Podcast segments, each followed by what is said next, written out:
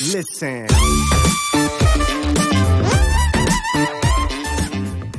Die Frage, die man sich stellen sollte, ist, dass das, was ist es unbedingt das, was du haben möchtest? Weil am Ende des Tages musst du natürlich überlegen, du willst am, wenn du trainierst, willst du eine gewisse Mind-Muscle-Connection?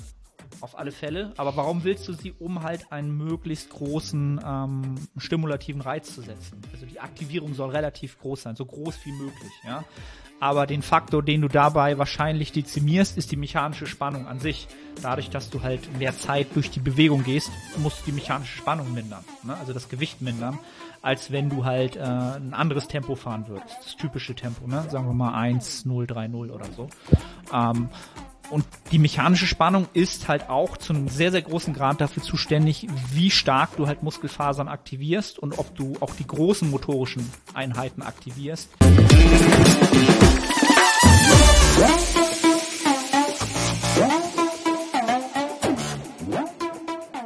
Moin aus Hamburg, willkommen zu The Art of Personal Training, die Nettohypertrophie-Episode findet hier einen, einen neuen Anfang. Ja, ich bin immer noch der Host der Sendung, Arne Otte.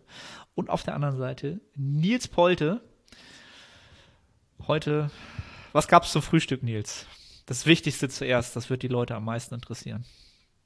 Echt? Oh Gott. Ey, das ist keine gute Antwort heute. Nein. Es gab nämlich nur eine Banane, weil ähm, mir Pünktlichkeit ja sehr wichtig ist und deswegen habe ich halt ein bisschen schneller gemacht. Habe eine Banane gegessen, habe einen Kaffee getrunken und dann äh, hatten wir ja jetzt um 10 Uhr Termin. Wo wir Ja. beide pünktlich Aber wir kommen waren. ja. Warst du pünktlich? auf die Minute. Okay, okay. Ja gut, sonst hätte ich auch wieder mein Handy rausgeholt und hätte schon mal eine Story gemacht. ähm, Podcast mit Ja. Arne, ist wieder keiner da. ähm, ja, aber nachher kommen wir auf die Ernährungsroutinen. Ich glaube, dann äh, gibt es eine spannendere Antwort von mir. Ähm, ja, was hast du heute gefrühstückt? Du hast Omelette gefrühstückt? Natürlich, wie immer. Wie immer. Ja. Also, warte, drei volle Eier, Mhm.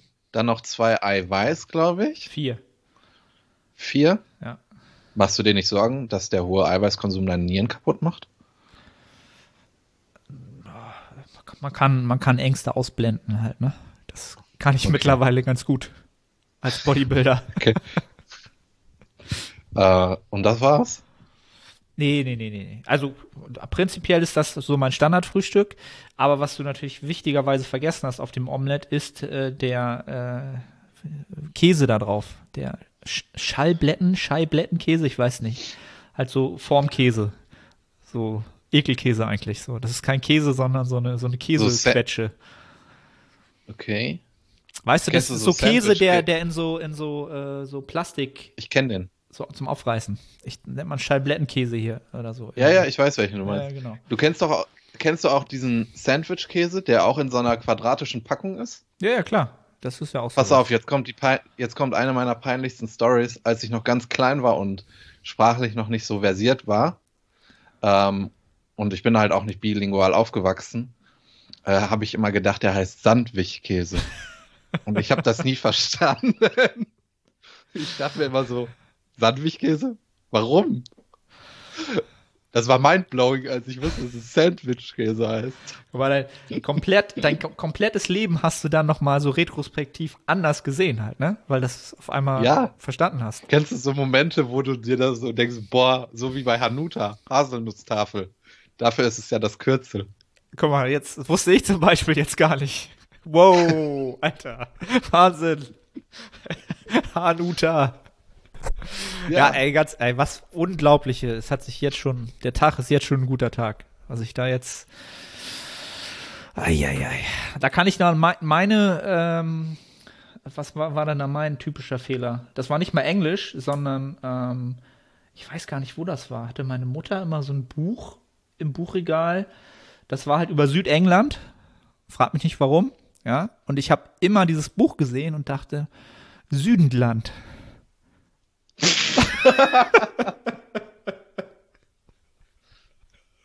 Ohne mein Scheiß. Okay. Weißt du, wenn dein Gehirn einfach jedes Mal nicht funktioniert, weil es einmal falsch ist, Südenland. Was ist das?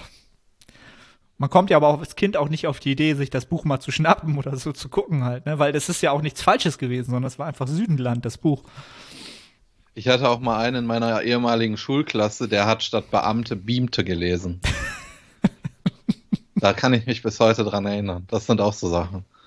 Okay, ja, ja. Be bevor wir gleich äh, serious werden, muss ich halt noch die äh, beste Geschichte, wo ich letzte Woche richtig gelacht habe.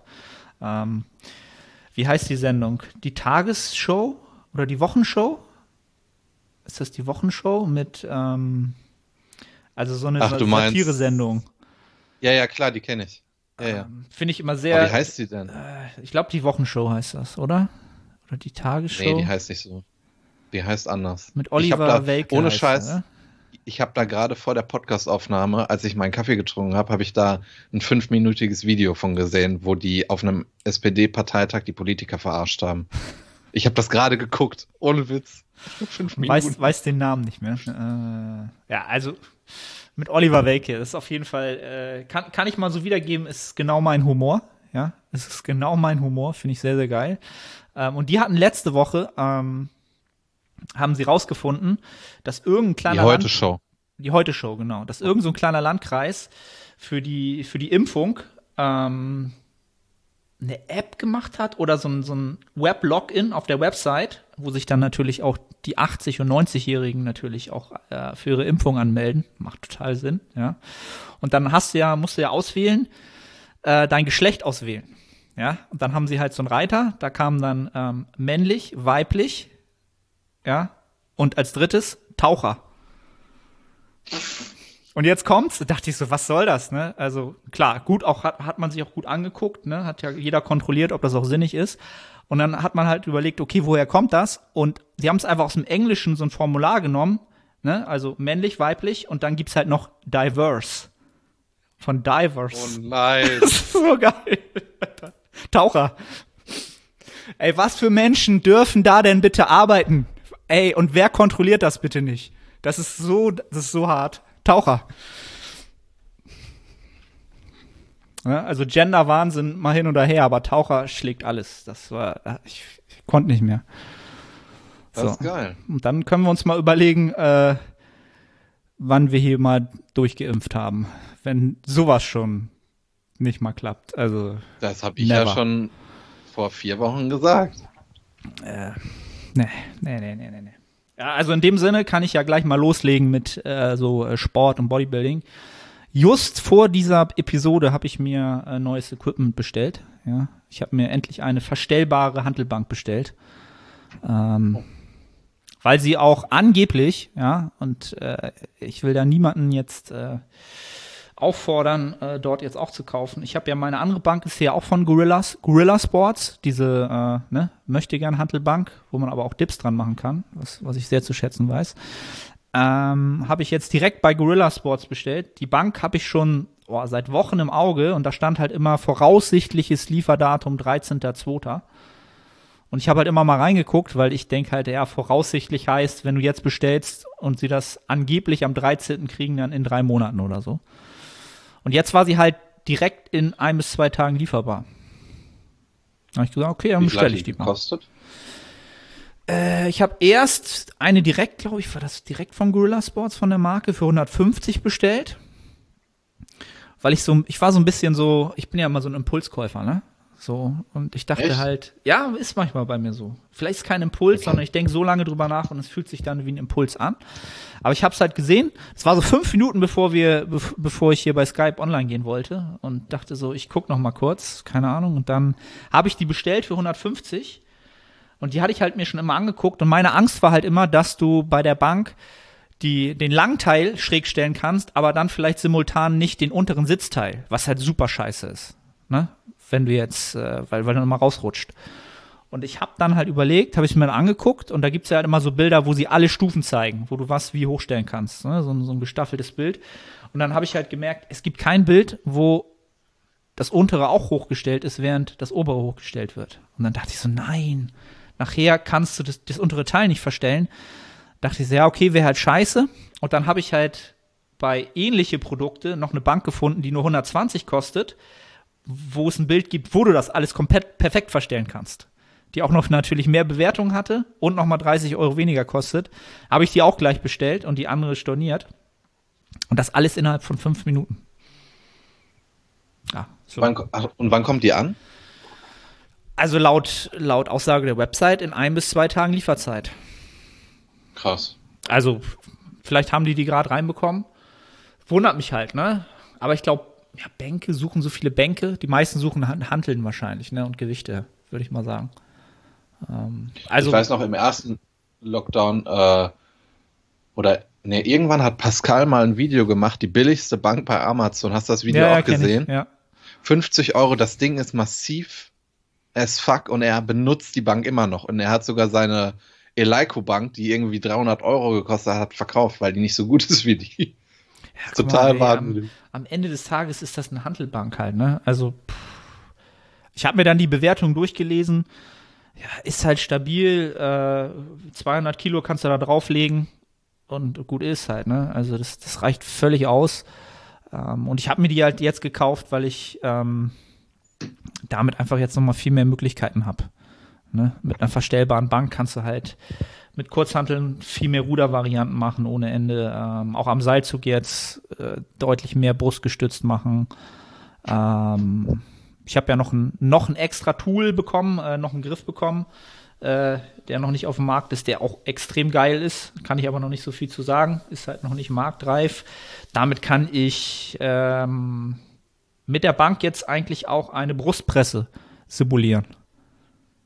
Am Seilzug. Ähm, okay. Das wird wild. Das wird wild. Ist, ist, ist, ist es eigentlich so, ich bin ja, ich weiß ja nicht, ne? ich bin ja schon so alt, ist das so Jugendkultur? Sagt jetzt jeder eigentlich, das ist wild? Ja, ne? Ich habe das noch nie gesagt. Ich habe das im Zoo häufiger gesagt, wenn ich wilde Tiere gesehen habe. das ist wild. Ja, aber ist äh, Julia und mir gestern mal aufgefallen, dass bei Instagram jeder wild sagt. Das ist so das Wort des Jahres anscheinend. Das ganze wild. Jetzt, guck mal, jetzt hat es mich auch gepackt. Das wird ganz wild. Die Brustpresse nee, nee. Äh, am Seilzug. Meine, meine Sprache bleibt konservativ. Okay. Ja, ich will ab und zu, wenn man sich auch ein bisschen jung fühlen, ne, dann macht man das mal. Ja, also ich habe mir wieder was äh, für 120 Euro finde ich halt echt ein fairer Invest halt, ne? Ähm, für, eine, für eine Handelbank. Die war wahrscheinlich mal, hat die wahrscheinlich 99 gekostet oder so. Oder 79 oder. Könnte ich mir vorstellen. Aber doch, mal schauen. Ist auch geil, die Firma ja, wieder, die heißt eSports, glaube ich, oder so. Warum heißt die eSports? ah, egal. Auf jeden Fall äh, bin ich bin ich ganz froh und ich hoffe, die kommt auch tatsächlich dann zeitnah. Und dann wird das, das Trainingsregime äh, nochmal umgestellt, damit äh, jetzt, nämlich just gestern ging der letzte Mesozyklus im Aufbau los, jetzt nochmal wirklich das Maximale rausgeholt werden kann in den nächsten äh, fünf bis sechs Wochen. ah, ist eigentlich, eigentlich ist es äh, lustig. Ich bin eigentlich in so, in so einem Modus, wo ich so denke, okay, klar, hol jetzt noch mal alles raus. Am Ende des Tages bist du aber auch so, eigentlich könnte ich jetzt schon diäten so ein bisschen. So, weißt du, also jetzt noch aufbauen, das ist so eine Zwischenphase kurz davor. Das ist so, ich kann das gar nicht erklären. Das ist so, ja, klar, macht Sinn, noch mal wirklich was zu versuchen, rein drauf zu holen, aber ich kann, glaube ich, ewig wirklich nur noch irgendwie 400 Gramm schwerer werden oder so in fünf Wochen oder sechs Wochen. Ja. Ja, mal gucken, was sich da so äh, realisieren lässt. Ja. ja, bei mir ist die Hemmschwelle fürs Diäten ja immer sehr hoch. die ist so hoch, dass du. Äh, wann hast du das letzte Mal eine Diät gemacht? Äh, ja, eigentlich ähm, ja Anfang 2020 war ja ein Minicut geplant. Da hatten wir auch schon die Podcast-Reihe. Aber da hatte ich halt kein Equipment. Und das ging halt dann einfach nicht in dem Lockdown. Ja. Weil ich halt auch nicht den Stimulus für alle Muskelgruppen hätte setzen können, um mindestens die Muskulatur zu erhalten. Und dann reden wir von 2018. Ah, das schon lange Wenn her. dieser Minicut nicht zählt. Natürlich. Also ich habe auch eine, ich habe halt auch eine gewisse Planung jetzt für dieses Jahr. ähm, wo auch ein Minicut eine Rolle spielt. Also ich würde gerne, wenn die Gyms wieder offen haben, mein Gewicht so gen 90 Kilo pushen und dann halt mal einen längeren Cut machen. Also dann reden wir von 10, also von einem Gewichts, von einem absoluten Gewichtsverlust von 10 plus Kilo. Ähm, ja, einerseits, um mal zu sehen, wie sehe ich aus in, in Schlagweite von einem Wettkampfgewicht, was ich denke mal bei 68 bis 70 Kilo liegen könnte. Aber auch um einen Diät-Skill zu erlernen. Ja. Mhm. Ähm, ich habe letzt, also 2018 war ja meine letzte längere Diät. Da war ich damals ähm, 82 Kilo schwer und bin auf so 69 runtergegangen. Und im Nachhinein war die Diät, also klar, wenn wir den absoluten Gewichtsverlust als einen Indikator sehen, der über Erfolg oder Misserfolg ähm, entscheidet, dann war es natürlich gut. Aber wie die Diät geplant war, war es nicht gut. Deswegen wäre es mal wieder an der Zeit, diesen Skill, ähm, ja, wie sagt man das, aufzufrischen. Ja.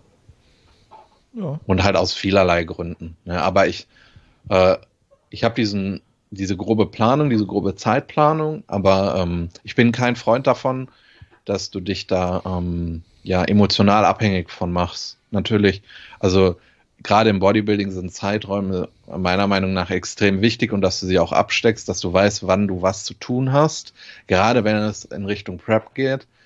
Ähm, aber trotzdem solltest du dich nicht davon abhängig machen. Es kann immer was passieren, genauso wie jetzt. Und dann, dann machst du dich ja total fertig, wenn du ein Excel-Dokument hast, wo du 18 Monate wirklich minutiös geplant hast, wann du wie viel wiegst und dann kommt sowas. Also, ähm, weißt du, was ich meine? Ja, also es ist ja grundsätzlich so, dass du die Blaupause nie einhalten wirst. Dafür ist das Leben halt viel zu komplex und die Einflussfaktoren halt viel zu groß und ähm, nicht kalkulierbar halt, ne? Ähm, und ja, also wenn selbst in der Off-Season-Planung wirst du da ja immer ähm, dich anpassen müssen. Und dann, wenn du das auf eine Prep, dann sogar noch eine Wettkampfvorbereitung äh, skizzierst, dann äh, wird eh irgendwas schiefgehen halt. Ne? Also der, den Fehler, finde, den die meisten machen, ist halt, dass du dir halt nicht die Puffer einrechnest halt wirklich. Ne? Und das ist also, dass du nicht ein Wehwehchen hast, dass du nicht krank wirst, dass du kein äh, privates, äh, keinen privaten Notfall hast, familiär oder irgendwas. Die Wahrscheinlichkeit liegt bei 1% aus meiner Erfahrung. Aber viele denken, ja. okay, ich rechne das halt so durch und dann bin ich halt da.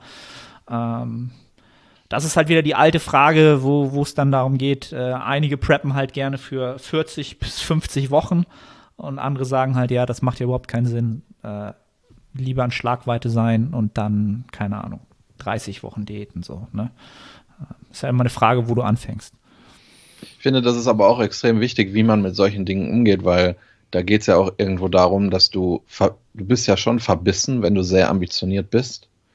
Aber ich denke, es gibt da, oder sagen wir sehr ehrgeizig, aber es gibt ja, ich denke, oder ich finde, es gibt verschiedene Arten von Ehrgeiz. Es gibt auch absolut dummen und blinden Ehrgeiz. Du gehst wirklich in jede Sache rein und willst immer ähm, alles rausquetschen. Und mhm. ähm, du hast halt nur ähm, begrenzte Ressourcen. Ähm, was dein Sozialleben angeht. Du kannst ja nicht dein Sozialleben immer hinten anstellen. Das hat auch irgendwann Konsequenzen. Du kannst auch nicht, wenn du, wenn jetzt Lockdown ist, kannst du ja auch nicht alles rausquetschen, was geht. So, es geht halt einfach nicht. Und wenn du, dann hast du irgendwann diesen Konflikt, dass, dass ja deine Erwartungshaltung nicht erfüllt wird, obwohl du ja immer alles rausquetscht. Und ich glaube, dann wirst du scheitern. Ich glaube, es bedarf eines, einen intelligenten Ehrgeiz. So, ich ich bin auch sehr ehrgeizig, aber ich habe jetzt nicht den gleichen Ehrgeiz wie im Gym, weil ich kann, ich habe ja jetzt gar nicht die, diese Bedingungen, weißt du? Wenn ich im Gym alle meine Übungen habe oder alle Maschinen, dann kann ich auch in eine Hack Squat gehen, null Rear und dann mir sagen, es ist egal, dass ich danach fünf Minuten das Gefühl habe, dass ich kotze. Aber wenn ich jetzt mit diesem Ehrgeiz auch in die Garage gehe, dann kriege ich einfach nicht den gleichen Output, dann wird das auch irgendwann zu Konflikten in mir führen und dann Weißt du, was ich meine? Absolut. Oder, oder wenn du vielleicht ein Anfänger bist und dann auch aus alles, aus allen Situationen alles rausquetschen wirst, dann wirst du auch riesige Konflikte bekommen. Dann hast du vielleicht gewisse Übungen nicht drauf, was die Technik angeht. Dann machst du aber trotzdem Balls to the Balls. Ja, schön, du bekommst aber dann nichts raus. Oder du wohnst noch zu Hause bis 18, glaubst, dass du jetzt äh, irgendwie bestimmen kannst, was deine Eltern alles einkaufen können für dich und dann hast du, dann hast du Konflikte in deinem sozialen Umfeld und das, ich habe das Gefühl, dass das oft äh, ein sehr großes Problem ist von dem einen oder anderen Athleten. Also ich möchte mich da nicht äh, rausnehmen, aber dass äh, manche Menschen einfach nicht ähm, oder dass man einfach darüber nachdenken sollte, wann man wie ehrgeizig ist und weißt du, was ich meine? Ja, das also was, was du meinst, ich sehe das halt immer so ein bisschen als auch als, als Skill in gewisser Weise. Das ist eine Fähigkeit, wie ich wann meinen Ehrgeiz dosiere und wann ich äh, als Analogie halt wie ein Auto, wann du halt äh, wirklich Gas geben kannst, wann du halt wirklich auf der Autobahn bist, ja. Und die Autobahn ist halt das Gym jetzt in der Analogie.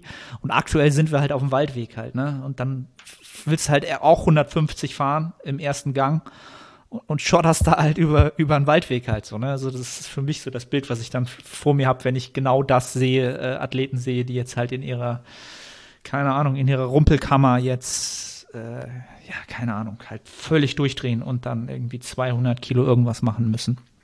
Ähm, ja, es ist, ist halt, wie gesagt, es ist ein Skill.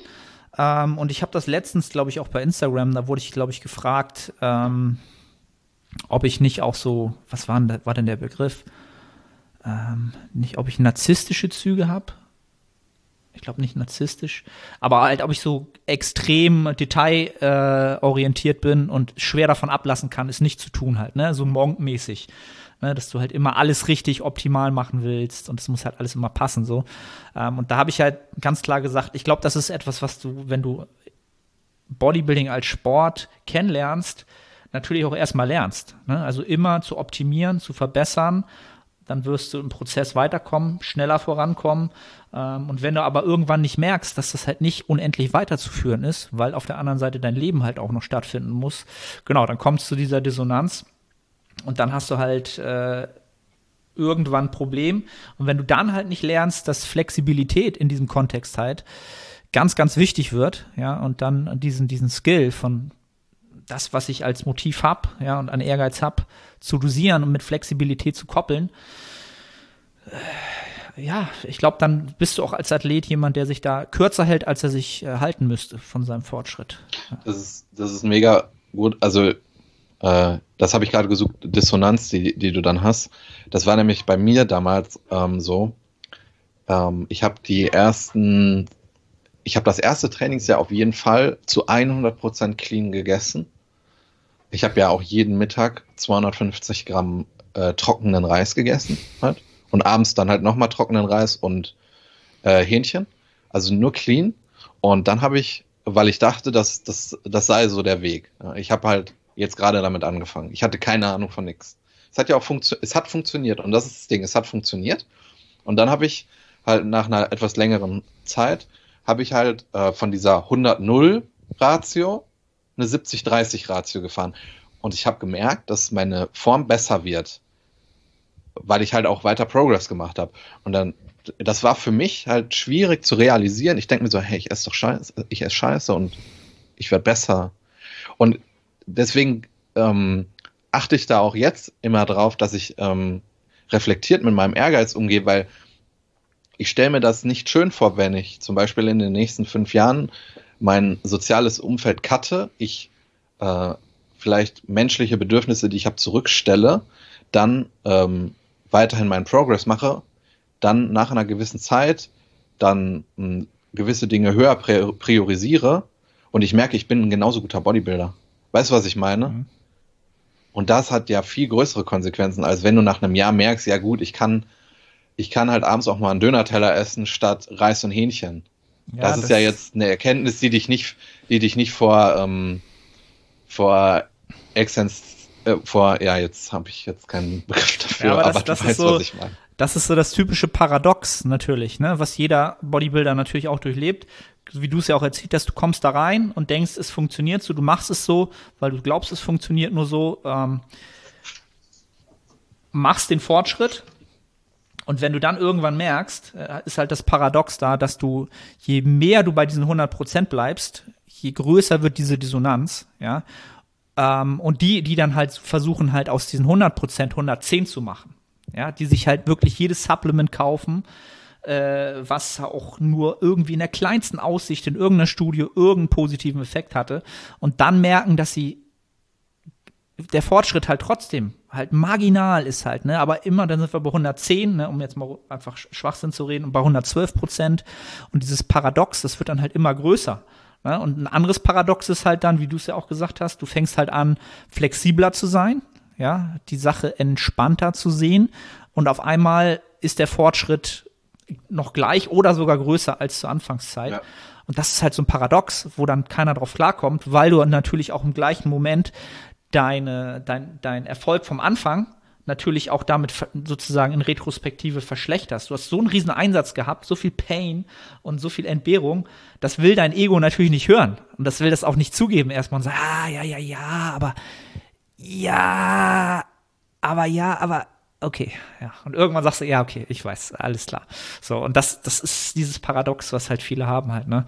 Ähm, ist halt, also ich, das ist halt immer, finde ich halt schwer zu sagen. Es gibt tatsächlich Menschen, für die diese 100% Bodybuilding-Sache und alles andere zurückstellen, glaube ich auch, deren Lebenserfüllung ist. Aber es sind so wenig, ey, das sind, glaube ich, das kannst du an einer, einer Hand abzählen, die Menschen, die ich so einschätzen würde.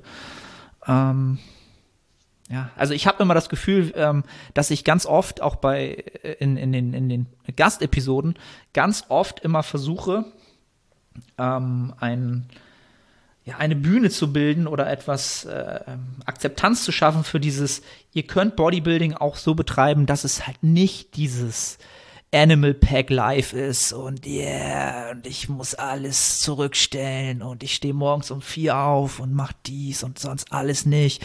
So, dass das okay ist, ja, dass es, dass es nicht so sein muss. Es kann so sein, es ist geil zu Zeiten, aber das ist wieder die Analogie mit dem Autofahren. Ey, wenn du auf der Autobahn bist und deine Lebensumstände geben es halt voll her, ey, dann bumm, ey, von mir aus auch dritter Gang und 200 und dann gib Gas linke Spur, ne? Aber irgendwann kommt da ein Auto, das dich bremst. Und das kann halt alles sein. Job, Familie, Partnerschaft, so, und dann musst du einen Gang runterschalten, weil wenn du mit, ja, wenn du da voll rein brauchst, dann geht das kaputt, ne? Das andere Auto und deins auch. So, jetzt habe ich genug Autoanalogien gefahren hier. ich bin so lange nicht mehr Auto gefahren. Vielleicht kommt es daher. Ich auch nicht. Und das ist doch eine super Überleitung, oder? zu, zu äh, zur Garage oder zu was? Ja, ja. Zu meiner Situation. Ja, äh, also erstmal äh, das Thema, was wir jetzt gerade so ein bisschen besprochen haben, das passt auch oder hat zu mir gepasst, weil ich mein Deload eine Woche vorgezogen habe. Ich habe das ja schon in der Vorbesprechung gesagt. Also ich habe jetzt keine Depression oder so, aber der Lockdown nagt auch so an mir. Äh, klar, ich kann trainieren, aber ich habe das schon vorhin alles aufgezählt, was ich nicht machen kann. Ich kann nicht meine Freunde treffen. Ich kann nicht ins Gym gehen. Ich habe da nicht das soziale Umfeld. Ähm, ich kann auch nicht mit meinen Freunden essen gehen, was für mich schon ein cooles Event ist. Und noch andere Dinge. So, das klingt jetzt banal. Ich kann auch seit drei Monaten nicht zum Friseur gehen und sehe scheiße aus. Also von Woche zu Woche fühle ich mich oder ist mein Wohlbefinden niedriger. Äh, und das hat auch irgendwo dazu geführt, dass meine Readiness vom Training halt extrem nach unten gegangen ist. Und deswegen habe ich den Deload eine Woche vorgezogen und habe den auch länger gemacht. Also ich habe sieben Tage aufgemacht. Ähm, ich finde, dass diese Wahl selten richtig ist. Ähm, du hattest ja auch mal eine Episode über Deloads und ähm, du kannst ja verschieden deloaden. Du kannst eine Woche leichter trainieren. Das hat seine Vorteile. Du kannst aber auch vier Tage aufgehen, wie ich das in der Regel mache. Und ich würde nie, oder ich denke, es ist selten richtig, sieben Tage aufzugehen.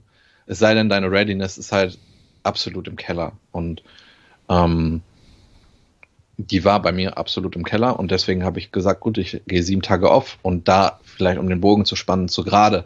Ich habe in dieser Zeit jetzt, wo Lockdown ist, habe ich halt äh, sehr limitierte Ressourcen, was meine Psyche angeht. Es ist jetzt nicht so, dass ich ausflippe oder so oder dass ich glaube, dass ich da ähm, weniger Ressourcen habe als andere. Ich bin da nur ganz ehrlich, ähm, dass ich halt sage, ähm, ich sehe Woche für Woche meine Freunde nicht, bla, bla, bla und das schlägt mir auch irgendwann aufs Gemüt. Und das geht aufs Training. Ähm, ich glaube, du kannst nur ein richtig guter Bodybuilder sein, wenn du halt auch deine menschlichen Bedürfnisse oder dich darum kümmerst. Und das geht halt einfach aktuell nicht. Und ähm, ich gehe aber im aktuellen Szenario halt vom Worst Case aus, dass es noch länger so ist. Und das heißt, ich muss ja schon irgendwo mit diesen Ressourcen, die ich habe, ähm, ja, vernünftig umgehen. Ich muss mir darüber bewusst sein, dass, dass ich jetzt nicht das Gleiche von mir abverlangen kann, wie wenn es halt nicht so ist, wie es jetzt ist. Deswegen habe ich halt gesagt, es ist in Ordnung, diese sieben Tage aufzugehen. Ähm, und ich merke auch, dass die gar nicht so heilsam sind oder erholsam. Also meine Readiness ist nicht krass gestiegen. Mhm. Ähm, das mal so zu meiner Entscheidung. Und der Deload wurde jetzt unfreiwillig verlängert, weil ich halt einfach mit dem Auto nicht wegkomme. Ähm, hier ist halt, äh, als wir, äh, als ich vorhin aufgestanden bin, äh, waren minus 11 Grad und mein Fenster ist halt auch jeden Morgen zugefroren. Ich kriege es nicht auf. Ich muss die Heizung anmachen, damit es halt ja. auftaut.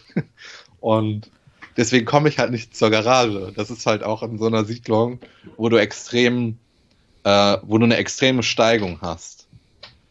Und äh, es ist extrem schmal, weil links und rechts Autos stehen. Ähm, also wenn dir einer entgegenkommt, hast du eine Arschkarte. Dann musst du entweder rückwärts halt den ganzen Berg wieder hochfahren oder du musst halt rückwärts zurückfahren und dann kannst du aber auch einem anderen ins Auto fahren. So, also das wäre sehr gefährlich, jetzt zum Training zu fahren.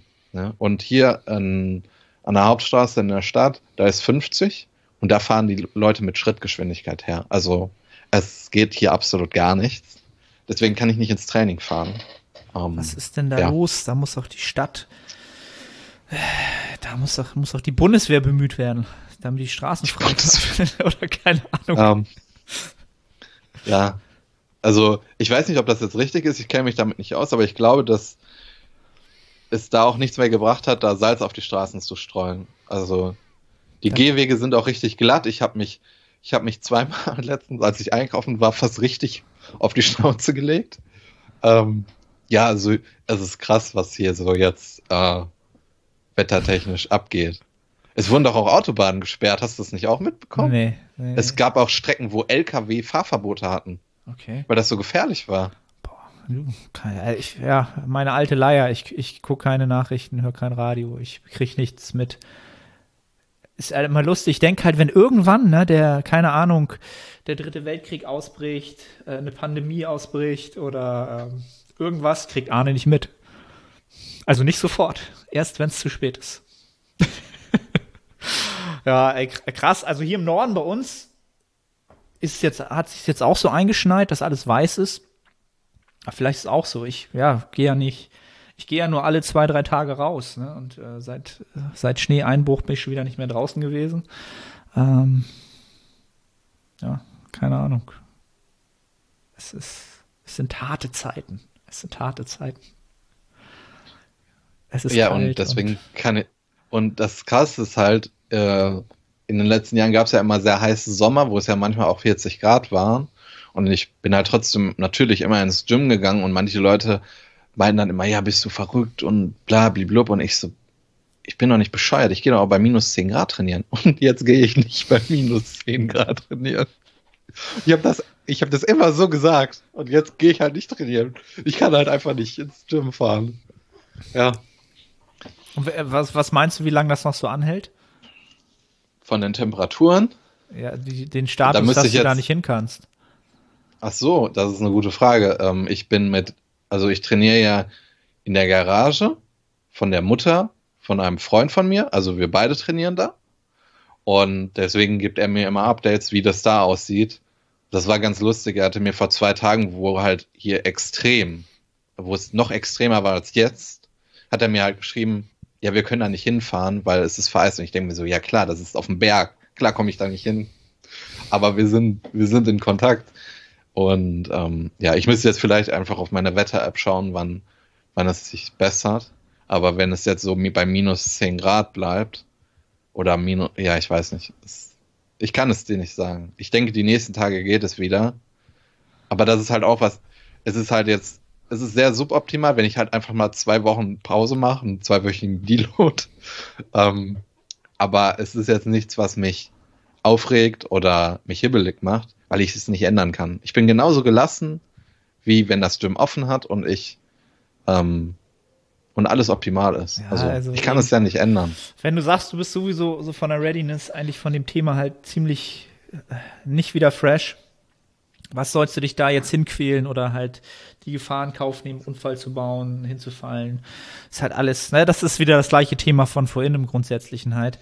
Deswegen habe ich ja auch schon vorher gesagt, ey Nils, du bist aber nicht Hardcore halt, ne? Warum hast du dir nicht keine so eine, so eine Schneebodden da gekauft mit so, mit so Zacken drin, so, und dann läufst da zu Fuß hin, wenn es eine Stunde dauert. Dann durch einen Schneesturm. Attacke. Ähm, ja, dann hat das auch alles gar keinen Mehrwert. Also sehe ich, sehe ich völlig genauso. Ähm, und da ist eine lustige Anekdote. Mich hatte, glaube ich, vor einem Monat oder so ähm, ein Kumpel gefragt, der jetzt hier nach Norderstedt gezogen ist. Ähm, das ist hier so kurz vor Hamburg, wo ich wohne ähm, der Powerlifting macht, ähm, ob wir uns nicht zusammen so eine, so eine Storage-Garage anbieten wollen. Weißt du, es gibt ja so eine, so eine Storage-Dinger, wo du, also, keine dann Möbel einlagern kannst und hier in Norderstedt gibt's halt sowas, wo du so richtig so verschiedene Garagengrößen bieten kannst, ne, wo du so LKWs drin parken kannst oder irgendwas. Und da hatten wir, hat er mir das geschickt und dann dachte ich so, ja, eigentlich ganz coole Sache. Ähm, wenn du das zu zwei, zu dritt oder zu vier teilst, ne? hast halt richtig Platz, kannst halt auch viel reinstellen. Und dann dachte ich halt, aber bevor Frühling wird, macht das alles gar keinen Sinn. Du hast zwar Licht da drin und Strom, aber warm ist es ja trotzdem nicht. So, weißt du? Also. Die Temperatur war ein Argument. Für mich auf jeden was Fall. Bist du denn, was bist du denn für ein Bodybuilder, ey? Kannst du mal wieder sehen, ne? Da, also, da, da kannst du mal wieder sehen, ich kann halt hier bei mir im Büro, kann ich halt äh, sagen, okay, ich trainiere jetzt gehe zehn Minuten aufs Laufband, ja, damit mir ein bisschen warm wird. Also es ist ja eh beheizter Raum. Und dann kann ich halt ohne T-Shirt hier pumpen halt. So, das ist halt voll cool. Ich wette, ich wette, du hast bei ADLs auch mal eine Wärmflasche im, äh, im Rücken, ne, damit ja, das schön warm bleibt. Nicht, dass ich mir den Rücken verhebe. das ist so geil. Eine schöne Wärmflasche noch dazu. Ähm, ich muss aber sagen, okay. ich fand's in der, ich fand's in der Garage immer äh, besser bei Minusgraden als so bei zwei Grad, weil bei zwei Grad hatte ich das Gefühl, dass es so eine feuchte Temperatur ist oder so von in der Garage. Mhm. Und bei Minusgraden war es so, war es so trockener einfach vom Gefühl. Ich weiß nicht, wie ich sagen soll. Deswegen, äh, als so kam, ja, es wird so richtig kalt, da dachte ich mir so, ja, das, das gefällt mir eigentlich besser in der Garage. Ähm, ja, aber dann ähm, kamen halt noch die anderen Begleiterscheinungen. Also es ist auch nicht so, dass ich, dass ich nicht fahren will, weil ich, weil es gefährlich ist. Ich würde gar nicht, also ich würde gar nicht das Auto wegbekommen. Das war halt auch alles zugefroren. Die Seitenspiegel, da waren Eisklötze dran. Wenn du die abgemacht hättest, hättest du dir einen Seitenspiegel dabei so abgeklopft. Ach. Krass, dass bei dir, dass das bei dir nicht so war also es ist hier auch schon richtig kalt, aber wir haben hier halt maximal so, glaube ich, minus fünf Grad mal so oder so gehabt. Was für, für so Nordlicht halt auch schon krass ist halt, ne? Ich glaube, vor zwei oder vor drei Tagen war ich das letzte Mal draußen spazieren. Und ähm, ich telefoniere dann immer gerne.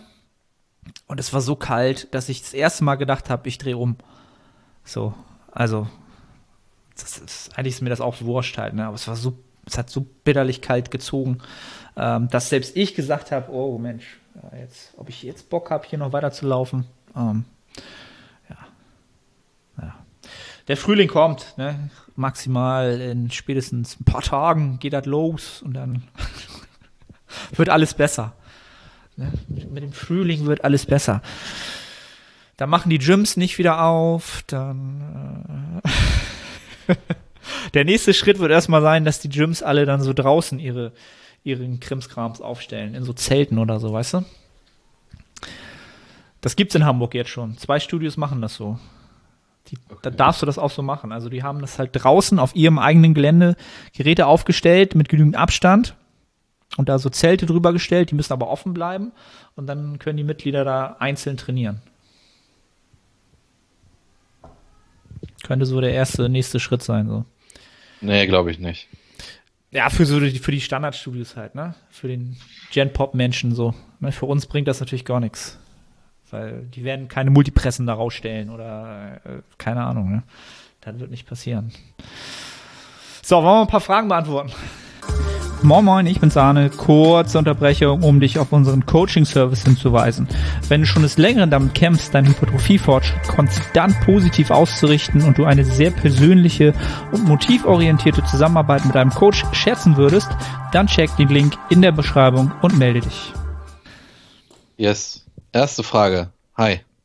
Wenn ich jetzt Kalorienziel XY in der Diät, in Klammern Beispiel 2000 Kalorien habe, an Trainingstagen aber vielleicht auch mal 1000 Kilokalorien verbrenne oder extrem viel Aktivität an manchen Tagen habe, sollte ich dann nochmal extra Kalorien einberechnen?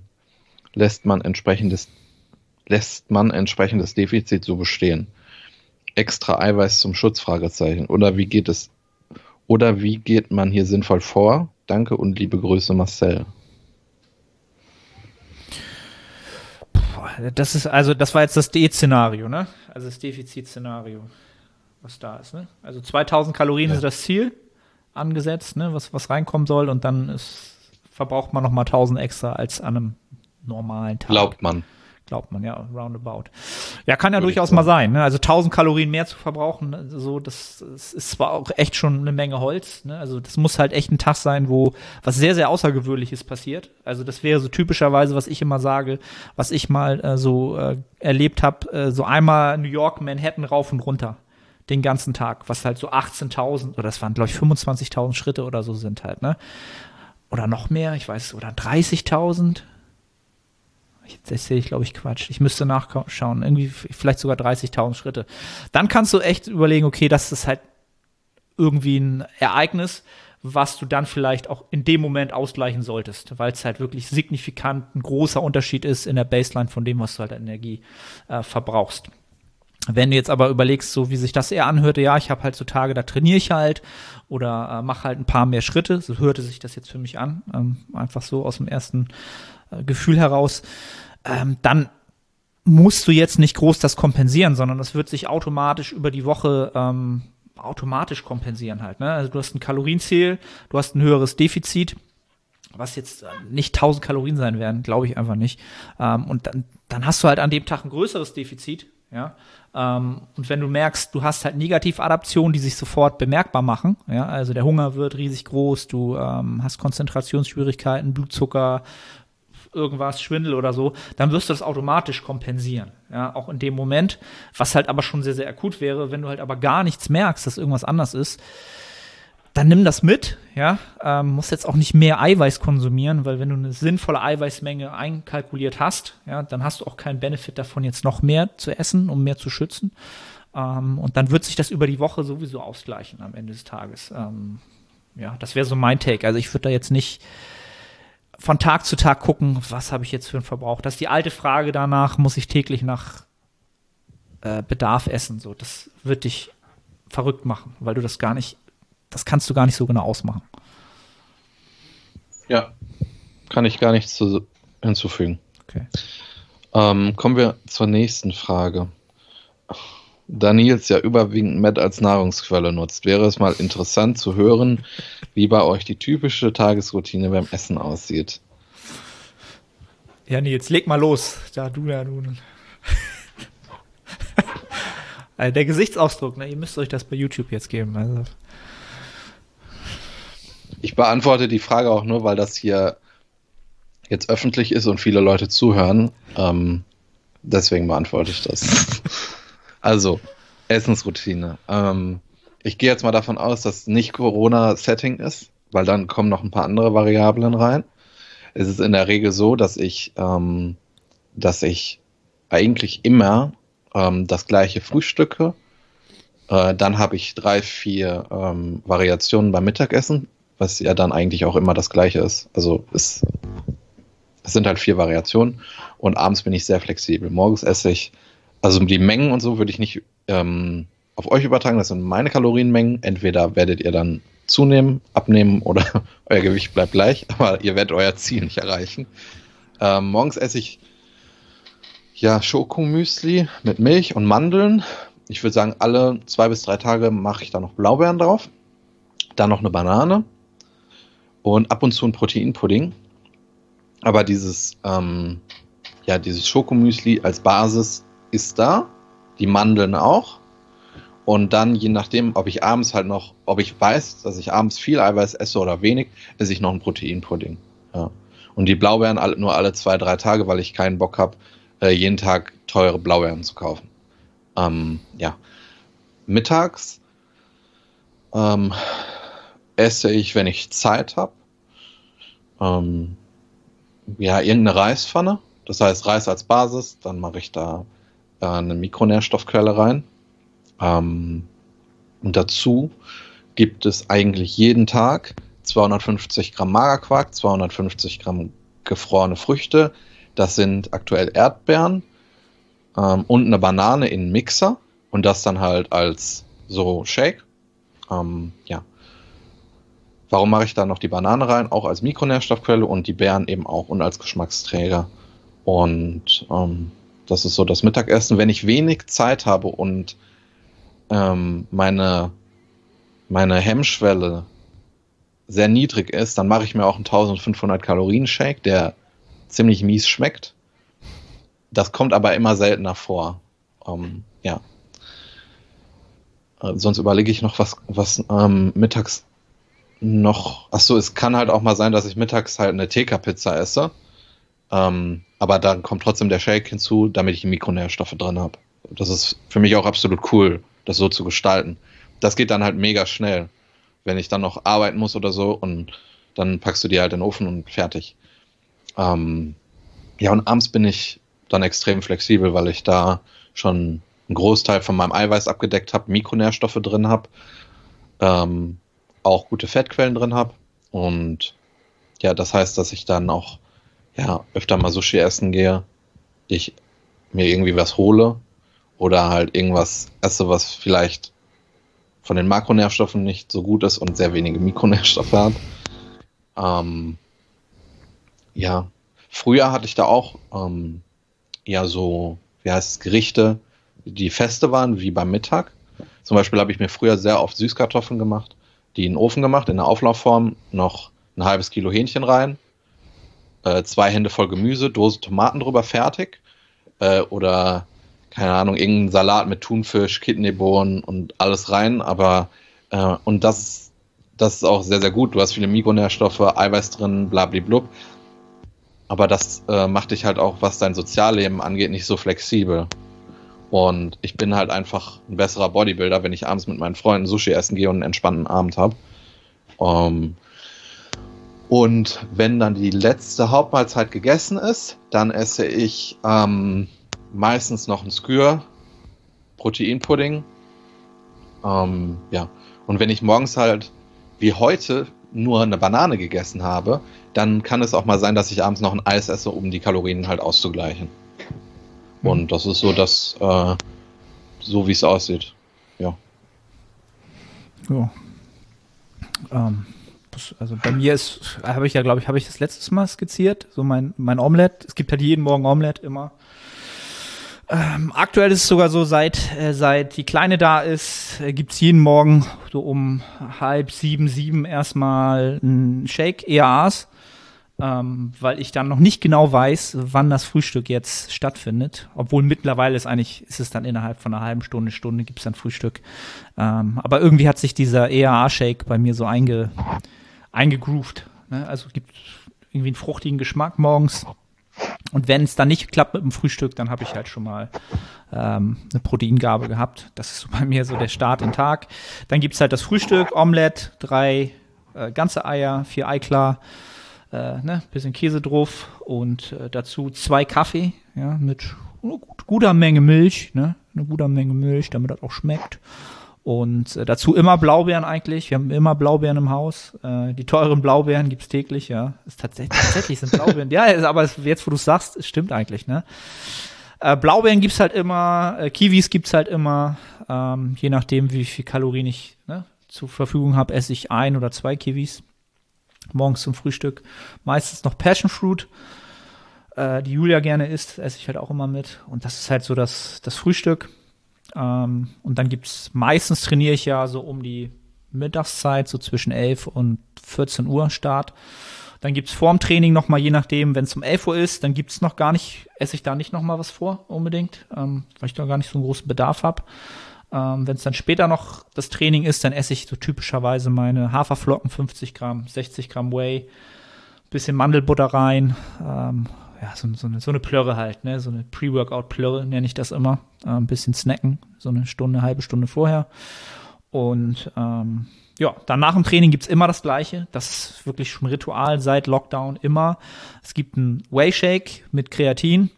Es gibt eine Banane, ein bis zwei, auch je nachdem, wie viel Kalorien ich habe.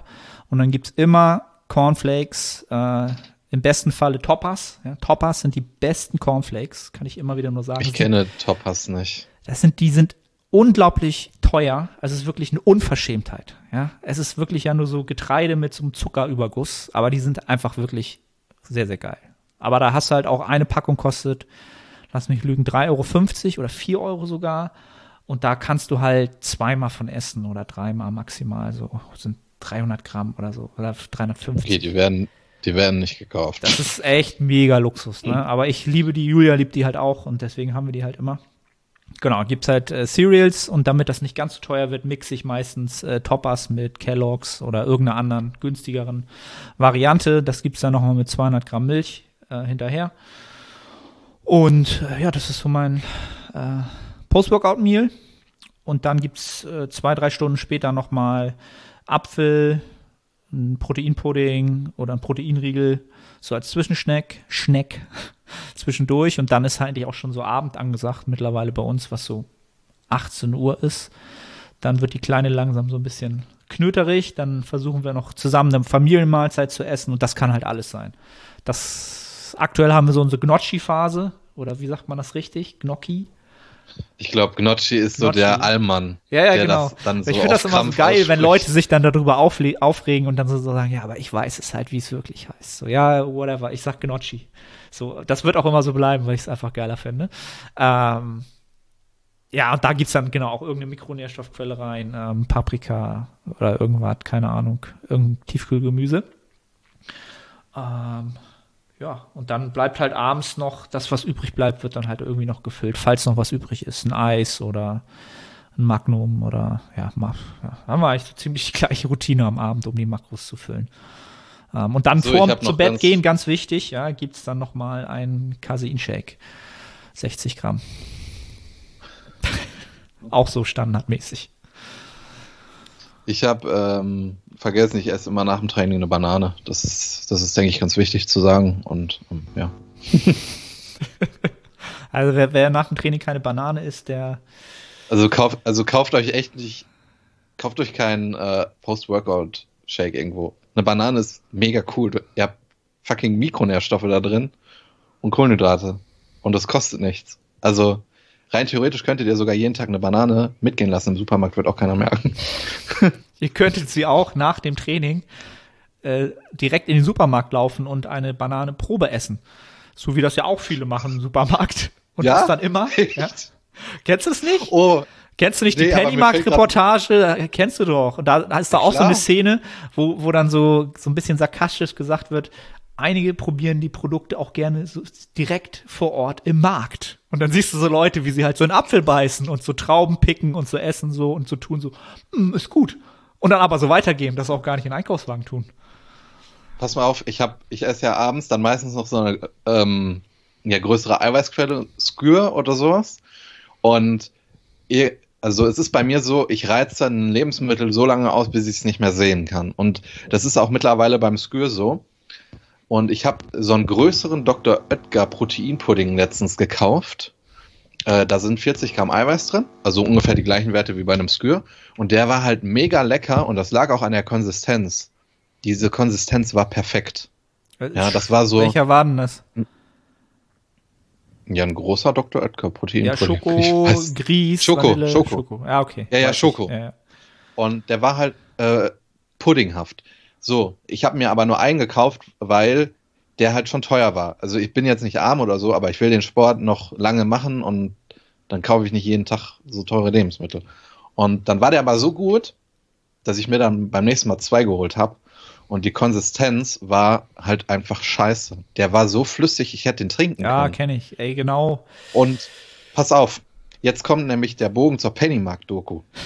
Ich habe dann überlegt, ich war, glaube ich, gestern oder so einkaufen. Ich habe halt überlegt, ob ich im Supermarkt diesen Schokoprotein-Pudding aufmachen soll und gucken soll, ob der auch so eine schlechte Konsistenz hat. Und wenn die halt nicht gut ist, stelle ich den halt wieder zurück. Das ist halt mega assi. Ich habe dann noch nicht gemacht. Ich habe den halt gekauft und die Konsistenz war wieder schlecht. Und deswegen kaufe ich den jetzt auch nicht ja, mehr. Also, also wenn du das schon so trinken kannst, Furchtbar. das ist halt ich. einfach nicht cool. Ich. Also ich weiß, welchen du meinst, ne? Der ist so Bordeaux-rot hat das, ist das ja, Etikett. Genau. Ne? Der ist auch, der ist genau. auch echt lecker. Der ist auch viel zu teuer. Ja, der ist A auch viel zu teuer. Der ist selbst mir auch zu teuer, der echt eigentlich konsequent immer zu viel Geld ausgibt für Essen. Ähm, und ich habe das halt auch gehabt, dass das komplett nur noch, du konntest einfach trinken, so, du konntest das nicht mal löffeln. So, und das war halt ein Unding so. Und äh, ich weiß auch nicht, warum sie diesen Aggregatzustand nicht halten können. Da muss ja die, muss ja irgendwann mal die Kühlkette unterbrochen gewesen Kühlkette. sein oder irgendwas. Ja, ja, genau. Ne? Also, das ist so eine Sache, das müsste man eigentlich zurückbringen. So, es geht, geht gar nicht klar. So, das ist das Schlimmste ist, wenn Eis einmal aufgetaut war und das dann kristallisiert ist in. Das schmeckt halt nicht mehr. Das schmeckt auch nicht mehr nach Eis, das schmeckt nur noch nach Wasser. So, und wenn ich früher, ne, zu meinen äh, Die Hard äh, Shredded Lifestyle-Zeiten, äh, ja, wo ich den Food Focus des Grauens hatte und mir dann den ganzen Tag meinen Vollfett Ben und Jerry's, ja, von den Rippen abgespart habe, ja, nochmal extra Schritte gemacht habe und so. Und dann kaufe ich mir für 6 Euro so ein Peanut Butter Cup, keine Ahnung, und freue mich den ganzen Tag darauf. Und dann schmeckt das nicht. Alter, ich habe schlechte Laune gekriegt. Ich glaube, ich habe das sogar mal an der Tankstelle gekauft, weil das Wochenende war, ein Sonntag, für 7 Euro oder so. So richtig überteuert. Aber ne, muss man ja, Food Focus muss man ja nachgeben. Ey, ich war so sauer, ich bin da hingefahren, habe gesagt, Leute, ey, das Eis ist kristallisiert ich will mein Geld wieder haben. Ich war so richtig so dieser Wutbürger. Ne? Wenn es um Eis geht, verstehe ich keinen Spaß. Ähm, und ich dachte, sie sagen dann so, ja, das ist ja jetzt schon aufgetaut und so, ne? Aber die waren, ja, alles klar, nee, das tausche ich um und gar kein Thema, hier haben sie ihr Geld wieder. Dann so, okay. Wollen Sie dann anderes nehmen? Ich sage, nee, nee, hier kaufe ich jetzt kein Eis mehr. Oh mein Gott. Schöne Grüße an die Aral-Tankstelle in Fußbüttel. Ja gut, sollen wir zur nächsten ja, Frage unbedingt. gehen? Ich bin schockiert. Ähm, was hältst du von aktiv erhöhter Time under Tension? Meine Mind Muscle Connection ist seit dem Einführen dieser Technik dramatisch besser geworden. Ähm, also Time under Tension ist für mich immer so eine Begrifflichkeit. Ich weiß gar nicht, ob das ist das, ist das so eine Trainingstechnik, die vielleicht, ja, kann sogar sein, ich weiß es gar nicht. Für mich ist auch immer so ein Begriff aus der Trainingslehre in gewisser Weise. Ähm, dass die Mind-Muscle-Connection besser ist, das glaube ich dem Fragensteller oder der Fragestellerin umgehend. Die Frage, die man sich stellen sollte, ist, dass das, was, ist es unbedingt das, was du haben möchtest? Weil am Ende des Tages musst du natürlich überlegen, du willst am, wenn du trainierst, willst du eine gewisse Mind-Muscle-Connection? Auf alle Fälle. Aber warum willst du sie, um halt einen möglichst großen ähm, stimulativen Reiz zu setzen? Also die Aktivierung soll relativ groß sein, so groß wie möglich, ja. Aber den Faktor, den du dabei wahrscheinlich dezimierst, ist die mechanische Spannung an sich. Dadurch, dass du halt mehr Zeit durch die Bewegung gehst, musst du die mechanische Spannung mindern, ne? also das Gewicht mindern, als wenn du halt äh, ein anderes Tempo fahren würdest. Das typische Tempo, ne? sagen wir mal 1, 0, 3, 0 oder so. Ähm, die mechanische Spannung ist halt auch zu einem sehr, sehr großen Grad dafür zuständig, wie stark du halt Muskelfasern aktivierst und ob du auch die großen motorischen Einheiten aktivierst, die halt den, ich sag mal sozusagen den, den größten Benefit haben für wirklich der ähm, Muskelwachstum, für diesen Reiz an sich. Du willst diese großen motorischen Einheiten stark und viele davon aktivieren. Und Time Under Tension ist da so etwas, was das in gewisser Weise dezimiert ähm, wo du vielleicht dann eine maximal geile Muscle-Connection hast. Ne? So der Klassiker ist so, ja, Bankdrücken bin ich nie weitergekommen, ich mache das jetzt nur noch mit 50 Kilo, aber ich spüre meine Brust halt richtig, richtig krass die ganze Zeit, weil ich halt super langsam Exzentrik und dann vielleicht noch in der Konzentrik langsamer arbeite. Das stimmt, aber du wirst am Ende des Tages, äh, der Reiz wird nicht besser sein, ne? sondern du suchst einfach nur mehr, nur mehr Mind-Muscle-Connection, neuronal, ohne dass du den Faktor mechanische Spannung ähm, in die Kalkulation mit einbringst. Und das sollte man ja immer tun, weil das ist der, der wichtigste Faktor. Also der mit, mit der größten Potenz für Hypertrophie. Ja. Ja. Also. Ja, kann, ja, das kann ich, da kann ich auch nicht mehr viel zu sagen. Ich würde auch das Thema Muskelgefühl immer sehr differenziert betrachten. Ich habe oft das Gefühl, dass Menschen allgemein sagen, Muskelgefühl ist wichtig. Aber das ist halt eine Aussage, die jetzt nicht sehr qualitativ ist, denn damit würdest du ja sagen, Muskelgefühl ist im RDL genauso wichtig wie in einem Curl. Und dann stehst du vor Problemen, weil dann passiert genau das, was du gerade gesagt hast. Also ich muss sagen, bei einem RDL habe ich keinen, also ich spüre da keinen Muskel explizit. Das Einzige, was ich spüre, ist, dass mein Rücken fast durchbricht, wenn ich mich nicht konzentriere. Aber trotzdem ist der Lift extrem stimulativ für mich und meine, meine Körperrückseite hat davon extrem profitiert. Dem gegenüber stehen Curls, wo ich meinen Bizeps sehr, sehr gut spüre und so sollte man das Thema differenzierter betrachten. Bei Mehrgelenksübungen wirst du ab einem gewissen Fortschrittsgrad oder äh, ab einem gewissen Fortschrittsgrad wird das Muskelgefühl wahrscheinlich leiden, aber nicht dein, äh, dein Fortschritt. Du wirst halt einfach so hohe absolute Intensitäten bewegen, dass ähm, und dann gleichzeitig so viele Muskelketten mit einbinden, dass das einfach nicht geht. So, du kannst bei einem RDL deine Hamstrings irgendwann nicht mehr perfekt spüren, weil deine Glutes aktiviert werden, deine Hamstrings, dein Trapez, dein Lat, äh, dein kompletter Core. Ähm, dann musst du dich noch überwinden, noch eine Wiederholung zu machen, weil es halt einfach fucking schwer ist. Dann zu sagen, ich möchte einen speziellen Fokus auf die Hamstrings legen über mein Muskelgefühl, ähm, dann, dann wirst du ähm, stagnieren. Moin Moin, Arne hier, ganz kurze Unterbrechung, um dich auf die Nettohypertrophie hinzuweisen. Du strebst nach maximaler Hypertrophie, du fragst dich, ob das Steigern des Gewichts auf der Hantel oder doch eher die Mind-Muscle-Connection Priorität hat, ob die Intensität, also die Nähe zum Muskelversagen ausschlaggebend sind oder doch eher ein dynamisches Trainingsvolumen. Kurz gesagt, alle diese Faktoren sind relevant, wenn es um Hypertrophie geht. Die Nettohypertrophie bietet eine Trainingsplanung, die all diesen Faktoren gerecht wird und einen Zeitraum von vier Monaten über drei Phasen, also drei Mesozyklen, jedem der genannten Faktoren zur passenden Zeit seine stärkste Rolle spielen lässt. Die einzelnen Phasen sind so gestaltet, dass die Ergebnisse in Form von Anpassungen die nächste Phase befeuern. Diese Phasenpotenzierung ermöglicht es auch, Adaptionswiderstände, also Prozesse, die positive Anpassungen mit der Zeit kleiner ausfallen lassen, zu kontern und über alle drei Phasen möglichst viel Nettohypertrophie zu produzieren. Wenn du also ein Trainingssystem suchst zu einem fairen Preis, dann schau jetzt in die Beschreibung und ich freue mich, dich bei der Nettohypertrophie begrüßen zu dürfen. Das ist, es ist halt ein Spektrum halt, ne? Also von, du brauchst eine gewisse äh, gewisse Rückmeldung neuronal, aber ähm, im, im, anderen Ende halt auch die mechanische Last. Und auf diesem Spektrum sollte man sich in einem guten Mittelmaß bewegen. Ähm, ja. Ähm, dann haben wir eine Frage, sollte man beim Erhöhen der Kalorien im Aufbau immer erstmal die Kohlenhydrate erhöhen oder auch bei den äh, beiden anderen Makros ansetzen? Ähm, ich denke, dass das sehr flexibel gestaltet werden kann.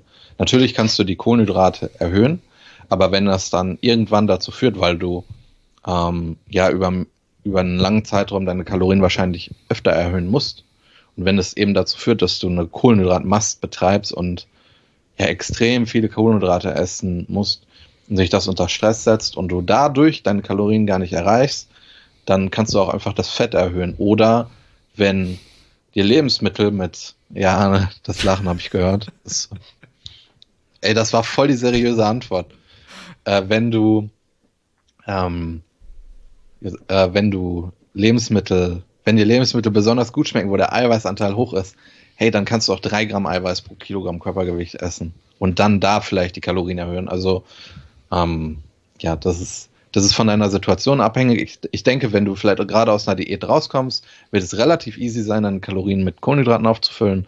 Wenn du im Peak-Aufbau bist, ähm, dann kann es sicherlich sinnvoller sein, deine Fette zu erhöhen. Also es ist, ist von deiner, von dem Kontext sehr stark abhängig. Ja, also also was man da vielleicht noch mit einbringen kann, so ein Gedanke, den viele vielleicht nicht haben, ähm, kommt halt darauf an, wie schwer du bist und wie groß deine Gesamtkalorienmenge halt ist. Du musst halt auch immer in Betracht ziehen, dass wenn du die Kohlenhydrate immer weiter hochschraubst, auch passiv natürlich auch immer das Eiweiß automatisch steigt, ne? weil du natürlich viele Kohlenhydratquellen hast, wo du halt auch ähm, Protein mit drin hast, ähm, was jetzt aber nicht unbedingt das Protein ist, was wir ähm, qualitativ brauchen. Trotzdem summiert sich das natürlich auch. Ähm, und wenn du das dann halt immer so normal mittrackst, dann bist du halt schnell äh, statt bei deinen vielleicht 2,2 Gramm Protein ähm, wirklich netto vielleicht nur noch bei 1,9, weil die Kohlenhydrate immer weiter gestiegen sind, also 1,9 von den qualitativen Proteinquellen, ja. Ähm, und deswegen würde ich halt auch immer schauen, dass ich, wenn ich die Kohlenhydrate immer weiter hochschreibe, ähm, ab einem gewissen Grad auch die Proteine dann simultan mit hochschraube, um die Qualität äh, im, im Durchschnitt an äh, Protein, an Aminosäuren halt hochzuhalten. Ähm, deswegen einfach immer nur die Kohlenhydrate hochschrauben hat, birgt da auch so eine kleine Gefahr. Deswegen ähm, ab einem gewissen ab einer gewissen Menge an Kohlenhydraten, ne, wo natürlich auch mal Ballaststoffe drin sind, was halt natürlich auch wieder für die Verdauung anstrengender wird, wenn du eh schon viel isst, dann äh, tatsächlich vielleicht erstmal die Proteine hochschrauben ne, und äh, dann kannst du natürlich auch, wenn es dir äh, gefällt, ja, von deiner Nahrungsmittelwahl natürlich, aber auch die Fette hochschrauben. Äh, das ist durchaus adäquat als Mittel der Wahl. Äh, um da vielleicht ähm, ähm, einzusteigen. Mit High Carb, Low Fat im Aufbau wirklich weniger Körperfettzunahme, fragt Yannick. Circa 0,6 Gramm pro Kilogramm Körpergewicht. Also auf das Fett bezogen. Was sagst du dazu? High Carb, Low Fat und 0,6 Gramm Fett pro Kilo Körpergewicht? Ja, ja. Wirklich weniger Körperfettzunahme. Äh, nein. Äh, nein, würde ich nicht sagen.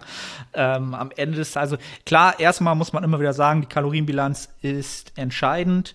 Ähm, der einzige Makronährstoff, wo man da natürlich drüber debattieren kann, wäre halt eher das Protein wenn du das halt sehr hoch schraubst, dann hast du halt den Thermic Effect of Food, ne? also was sozusagen nochmal abgeht, bevor das Ganze verdaut wird. Dann hast du halt weniger Kalorien, die wirklich aufgenommen werden beim Protein. Wenn du jetzt äh, die Kohlenhydrate deutlich höher schraubst und das Fett halt niedriger hältst und oder andersrum, ähm, dann gibt es da halt wenig große Unterschiede. Ne? Also ich, ich, hätte die Antwort jetzt auch anders formulieren können, aber ähm, nicht, dass ich da jetzt irgendwie so äh, wie sagt man das im Deutschen, vor, voreingebiased wäre in irgendeiner Weise. Nein. Aber Nils, jetzt bin ich mal gespannt auf deine Antwort. Ja, hey, ich glaube, da teilen wir die Antwort. Also, ich glaube, du hast jetzt nichts anderes erwartet, oder? Hätte ja sein können, dass du sagst, nein, du musst die Fette auch mal hochschrauben, damit Ey, du bist so die Schmackhaftigkeit steigt und was die Lebensqualität. Das ist das ist halt eine Verschwörungstheorie. Also, ja. Ja, aber. aber vor allen Dingen, du hast gerade gehört, was ich jeden Tag esse. Das ist nicht viel Fett. Also. Stimmt. Wo war, wo war das? Wo war das Matt? Vielleicht ein, einmal alle zwei Wochen kaufe ich mir morgens beim Metzger zwei Mettbrötchen. Okay. Und dann wird das hier herangenommen, um zu urteilen. Ja. Ja, ich, das, also äh, das ist ja halt Social Media halt, ne? Das ist, das sind halt die Medien, ja, und wir sind da genauso, oder ich bin da, nicht wir, ich bin da genauso äh, reißerisch unterwegs, ja, für die Quote und muss diesen Gag halt immer weiterführen, ähm, damit die Leute natürlich auch. Und du hast sogar letztens noch in der Fragerunde, als jemand gefragt hat, wie deine politische Einstellung ist, hast du das nicht beantwortet, sondern eine andere sehr gute Antwort gegeben, die wir also eine Einstellung, die wir beide teilen, wo du gesagt hast, dass heutzutage Menschen verurteilt werden, wenn sie eine andere Meinung haben, nur weil der Gegenpart sich dann irgendwie, ich weiß nicht, wie du es gesagt hast, in seinen Gefühlen verletzt fühlt. Weißt du, was ich ja, meine? Ja, das wird halt genau alles. das Gleiche tust ja. du ja auch.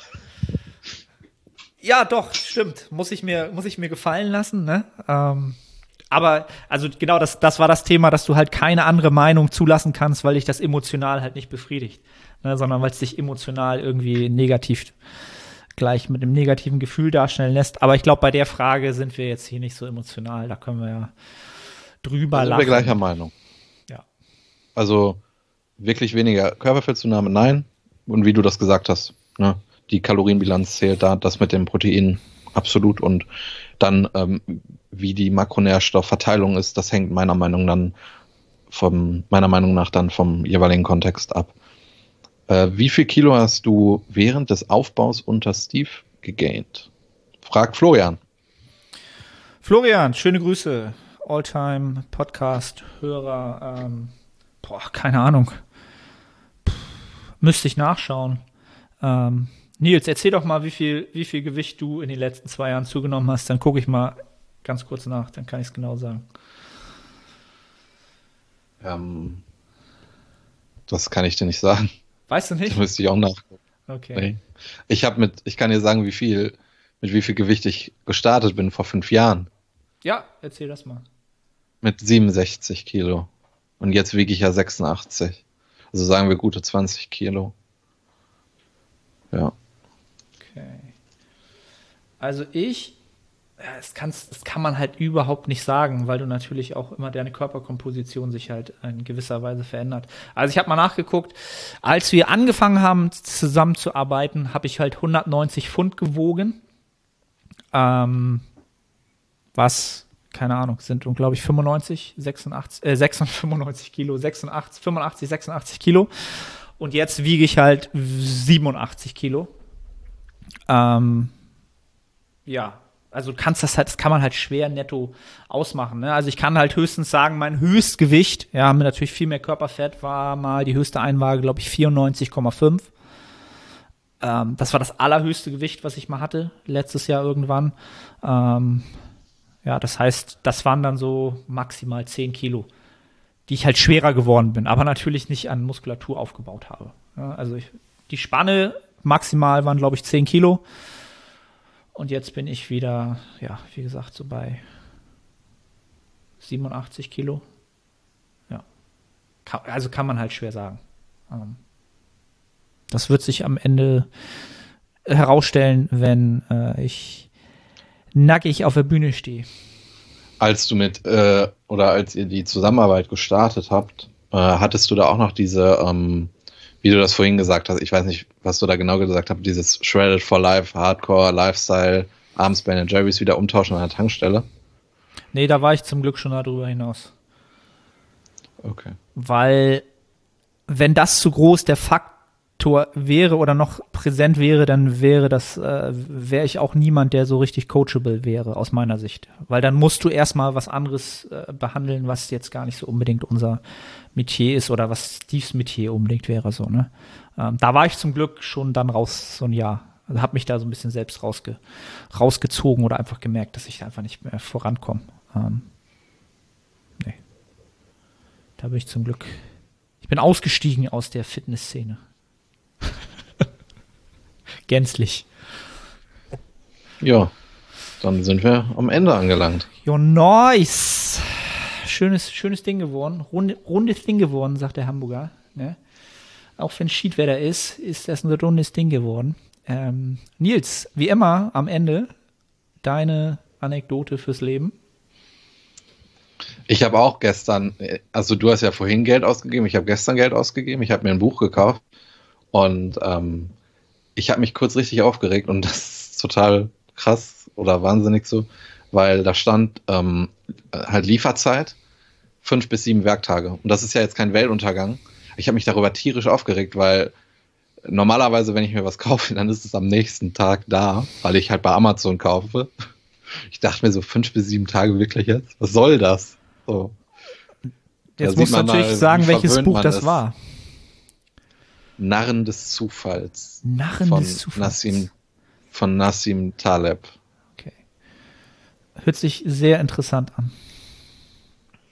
Ja, ich glaube, das ist auch sehr, sehr gut. Ähm, das hat ein anderer sehr guter Autor empfohlen, Gerd Kommer, der mhm. auch sehr tolle Bücher geschrieben hat. Narren des Zufalls. Ja. Geht es da um, um äh, Statistiken und um, um Zufälle und sowas? Ja, das ist schon, das ist, das ist schon recht alt. Das Buch ist schon 21 Jahre alt. Aber es geht eben darum, wie der Zufall unser Leben ähm, beeinflusst aber es ist halt eher ein Buch, was auch über finanzielle Themen geht. Ähm, genau, dass, äh, dass man sich auch bei einigen Entscheidungen bewusst darüber sein sollte, dass das eben nur Zufall war. Also das würde jetzt, das hat, hätte jetzt gar nichts mehr mit Bodybuilding zu tun, deswegen will ich da jetzt nicht so ja, tief ja. einsteigen. Ähm, aber deswegen. Weil ich da gerade erst zuletzt mit einem äh, ja. Freund drüber geredet habe, äh, wie heißt das Buch? Risiko heißt das, glaube ich. Heißt das Risiko? Ich glaube, das heißt Risiko. Ist auch sehr gut. Ähm, weil da geht es halt auch darum, dass wir halt immer glauben, wir wüssten, könnten alles kalkulieren und kontrollieren und wüssten, warum alles irgendwie stattfindet. Und am Ende ist der Zufall in den Statistiken eigentlich immer, nicht immer, aber sehr, sehr viel öfter der Faktor, der alles so macht, wie es macht, wie es passiert am Ende. Ähm, ja, aber wir wollen die Leute nicht langweilen. Äh, ich glaube, beide Bücher sind empfehlenswert. Guckt ja mal rein bei Amazon. Ähm, ja, vielen Dank fürs Zuhören, wie immer. Ähm, gerne wieder ein Abo dalassen, Rezession schreiben bei iTunes und äh, ja, Spotify abonnieren, alles locker an und so weiter. Ihr kennt das Spiel. Social Media und so weiter. Freuen wir uns. Teilen den Kram. Nils, ich wünsche dir ein, eine produktive Woche und hoffe, dass du bald wieder in die Garage kommst. Tschüss. Tschüssi.